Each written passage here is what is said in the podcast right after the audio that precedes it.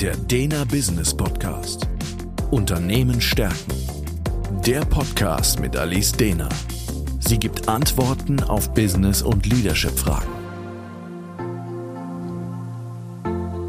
Herzlich willkommen zum Dena Business Podcast. Mein Name ist Alice Dena und heute stelle ich die Frage, schon Geld verbrannt, weil eine Nase nicht gefällt? Der Status quo. Je größer die Unternehmen sind, in denen Coaches von mir arbeiten, desto häufiger höre ich Schilderungen, die mich ehrlich gestanden immer wieder an meinem Verstand zweifeln lassen. Das Muster ist dann folgendes. Zum Beispiel in einem Meeting wird von einer, einer Person eine gute Idee eingebracht, irgendein Innovationsvorschlag oder eine geniale Lösung für ein Problem.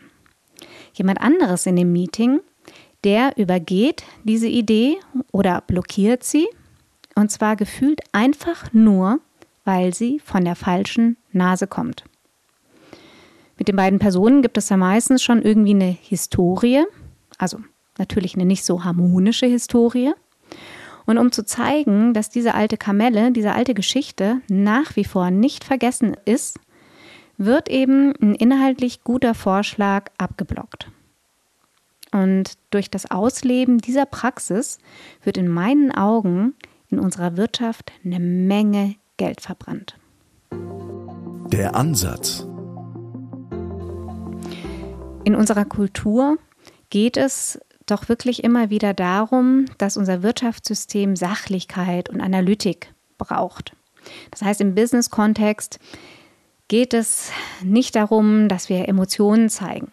Ich habe gerade einen interessanten Artikel darüber gelesen, dass sich Emotionen nicht ausschalten lassen. Das bezog sich auf Führung, gilt aber genauso in Bezug auf Kollegen oder Peers. Ist ja eine Wahnsinnserkenntnis. Natürlich lassen sich Emotionen nicht ausschalten. Wir sind alles Menschen und als Menschen haben wir auch Emotionen und es gibt keinen On-Off-Knopf, den ich drücken kann, bevor ich irgendwie mein Unternehmen betrete. Das heißt, der Glaube, wir könnten in unserem, unserer Businesswelt Emotionen außen vor lassen und die Sachlichkeit und Analytik walten lassen, ist natürlich ein Irrglaube. Und genau da liegt aber das Problem. Wir schenken nämlich in der zweiten von drei Ebenen in der Kommunikation zu wenig Beachtung. In der Kommunikation gehen wir nämlich davon aus, dass es drei Ebenen gibt. Die erste Ebene ist eben die Inhaltsebene. Das ist genau die Ebene, wo eben Sachlichkeit und Analytik vorherrschend ist. Es geht um den Austausch von Informationen. Scheint eine eben recht simple Ebene zu sein, deswegen zieht man sich so gerne auf diese Ebene im Business-Kontext zurück, weil es sollte ja eben um die Sache gehen. Aber auch da gibt es natürlich schon viele Fallstricke der Missverständnisse, da wir viel auch in Worthülsen sprechen und diese unterschiedlich interpretieren. So kann, wenn jemand Informationen bis morgen zusagt, eine Person morgens um neun am nächsten Tag schon nervös werden, wo diese Informationen jetzt bleiben. Der nächste wird erst um die Mittagszeit nervös. Und die dritte Person sagt, wieso? Derjenige hat doch bis morgen gesagt, unser Arbeitstag geht bis 17, 18 Uhr. Vorher habe ich noch überhaupt nichts erwartet.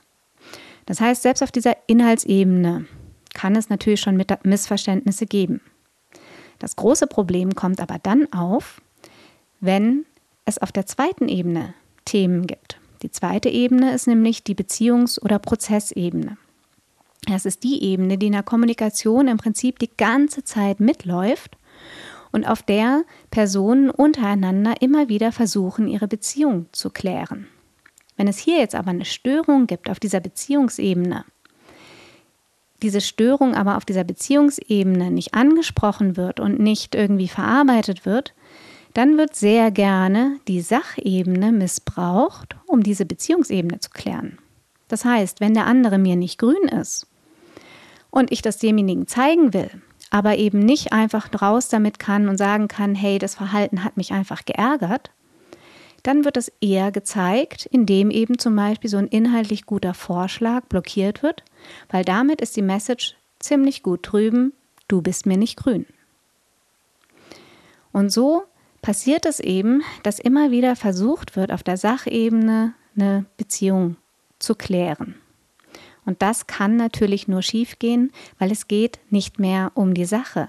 Es geht nicht mehr um wert, wertvolle Inhalte, die werden auf diese Art und Weise einfach nur verbrannt, um eben Beziehungsfüge zu klären. Die dritte Ebene in der Kommunikation, das ist die Kontextebene. Das heißt, jedes Gespräch, jedes Meeting, wann immer wir zusammenkommen, findet das natürlich nicht in einem luftleeren Raum statt, sondern in einem Kontext. Systemiker sagen jetzt, der Kontext, in dem eine Begegnung stattfindet, entscheidet darüber, welches Verhalten wir in der Kommunikation zeigen. Dazu sage ich ein klares Jein. Also ja, weil es stimmt, je nachdem, welchen Kontext ich unterstelle, werde ich ein passendes Verhalten dazu zeigen. Also wenn ein Meeting angesetzt ist und ich unterstelle, dass dieses Meeting dazu da ist, irgendjemanden abzuschießen oder einen Schuldigen für ein Problem in einem Projekt zu finden, werde ich natürlich ein anderes Verhalten an den Tag legen, als wenn ich unterstelle, dass dieses Meeting dazu dient, einen Brainstorming-Prozess zu etablieren, um gute Lösungen für ein Problem zu finden.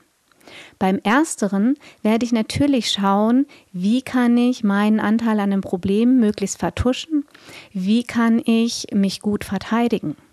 Bei zweiterem Meeting würde ich natürlich wesentlich offener einsteigen und versuchen, Lösungen zu generieren. Und wenn jetzt eben der Kontext entsprechend vorgegeben ist, dass es eher um Schuldige geht, dass es eher darum geht, herauszuarbeiten, warum ein Problem entstanden ist, um mit dem Finger auf jemanden zu zeigen, dann kommen solche Beziehungsthemen natürlich auch noch viel besser zum Tragen und die Inhaltsebene wird davon noch immer weiter überlagert.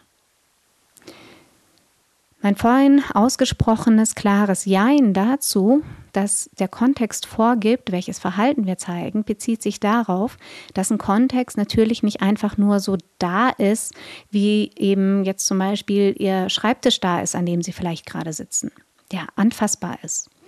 Ein Kontext den unterstellen wir immer in irgendeiner Form und diese Unterstellung, die findet statt aufgrund äh, von Erfahrungen, die wir in unserer Vergangenheit gesammelt haben, zum Beispiel in Bezug auf die Unternehmenskultur, in die in meinem Unternehmen vorherrscht. Aber eben auch kann ich einen Kontext mitgestalten, indem ich sogenannte Kontextmarkierer sende. Wenn ich also ein Gespräch anberaume, sollte ich immer gut darauf achten, was möchte ich eigentlich in diesem Gespräch erreichen und entsprechende Kontextmarkierer senden, indem ich zum Beispiel die Einladung für das Gespräch entsprechend schon formuliere, sodass klar wird, wo soll der Tenor hingehen. Ich kann mir überlegen, in welchem Raum sollte so ein Gespräch stattfinden? Was ist ein geeigneter Kontext? Ist es ein Meetingraum oder sollten wir uns vielleicht eher locker, informell in einer Cafeteria treffen oder überhaupt vielleicht ein ähm, Meeting im Gehen bei einem Spaziergang? Hier kann man mit sogenannten Kontextmarkierern, also kleinen Botschaften, die man zu dem anderen sendet, welchen Kontext man sich vorstellt, arbeiten, um zu verhindern oder zumindest die Gefahr zu schmälern, dass Beziehungen immer wichtiger werden in so einem Meeting und äh, die Inhalte dadurch überlagert werden und eben gute Themen verbrannt werden. Die Lösung. Wichtig ist es in der Kommunikation eben alle drei Ebenen im Blick zu haben. Und wenn ich das Gefühl habe, dass Kommunikation nicht gut läuft, lohnt es auf dieser Beziehungsebene mal hinzuschauen und bevor man jetzt wertvolle Inhalte verbrennt, eher zu schauen, wie können wir unsere Beziehung wieder klarziehen. Manchmal reicht es äh, daraus aus, dass man eher in ein informelles Gespräch erstmal einsteigt. Das heißt, dass man vielleicht auch einfach mal zusammen Kaffee trinken geht, über private Dinge spricht und darüber die Beziehung pflegt und gestaltet, weil Beziehung braucht einfach auch Pflege. Manchmal reicht das aber nicht aus. Manchmal kann es hilfreich sein, ein sogenanntes Beziehungsklärungsgespräch zu führen. Also, dass man mal wirklich bewusst eine alte Geschichte, die zwischen einem steht, anspricht, um hier irgendwie eine Klärung zu finden. So hatte ich das zum Beispiel mal bei einem Coachie von mir, einem Abteilungsleiter im Bereich Qualitätssicherung der das hehre Ziel hatte, die Beziehung generell zum Bereich Produktion zu verbessern. ein sehr schönes Ziel, weil systemisch bedingt ist da eigentlich immer ein Konflikt in den meisten Unternehmen zwischen Qualitätssicherung und Produktion. Der ist wahrscheinlich auch systemisch gewollt. Dennoch kann es natürlich extrem hilfreich sein, zu versuchen, hier die gegenseitigen Aversionen abzubauen.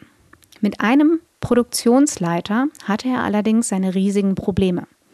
Der war immer wieder äußerst blockierend und hat eben genau solche guten Ideen eher abgelehnt. Als wir das Ganze besprochen haben, habe ich irgendwann die Frage gestellt, ob der diesen Produktionsleiter schon länger kennt, also ob es da irgendwie eine Vorgeschichte in der Vergangenheit gibt. Und dann lachte er und meinte, ja, ja, na klar, das war früher mal mein Chef. Das fand ich total interessant. Und dann meinte ich, ah ja, und wie war damals das Verhältnis? Ja, und da hörte ich die Geschichte, dass der junge Mann, der hat angefangen in dem Unternehmen in der, im Bereich Produktion und eben dieser Bereichsleiter auf der Produktionsseite war entsprechend seine Führungskraft. Er hat ihn total gefördert und sehr große Stücke auf ihn gehalten. Er wollte ihn immer im Bereich Produktion großziehen und auch wirklich weiter fördern. Dann hat eben der junge Mann aber zunächst als Teamleiter im Bereich Qualität ein Jobangebot bekommen und dieses wahrgenommen. Das hat der Produktionsleiter richtig übel genommen. Unter dem Motto, jetzt versuche ich da jemanden zu fördern und dann lässt er mich ja einfach so im Stich. Danach hatten sie relativ wenig Berührungspunkte und erst als eben der junge Mann jetzt Abteilungsleiter bei der Qualitätssicherung wurde, traf man sich wieder häufiger.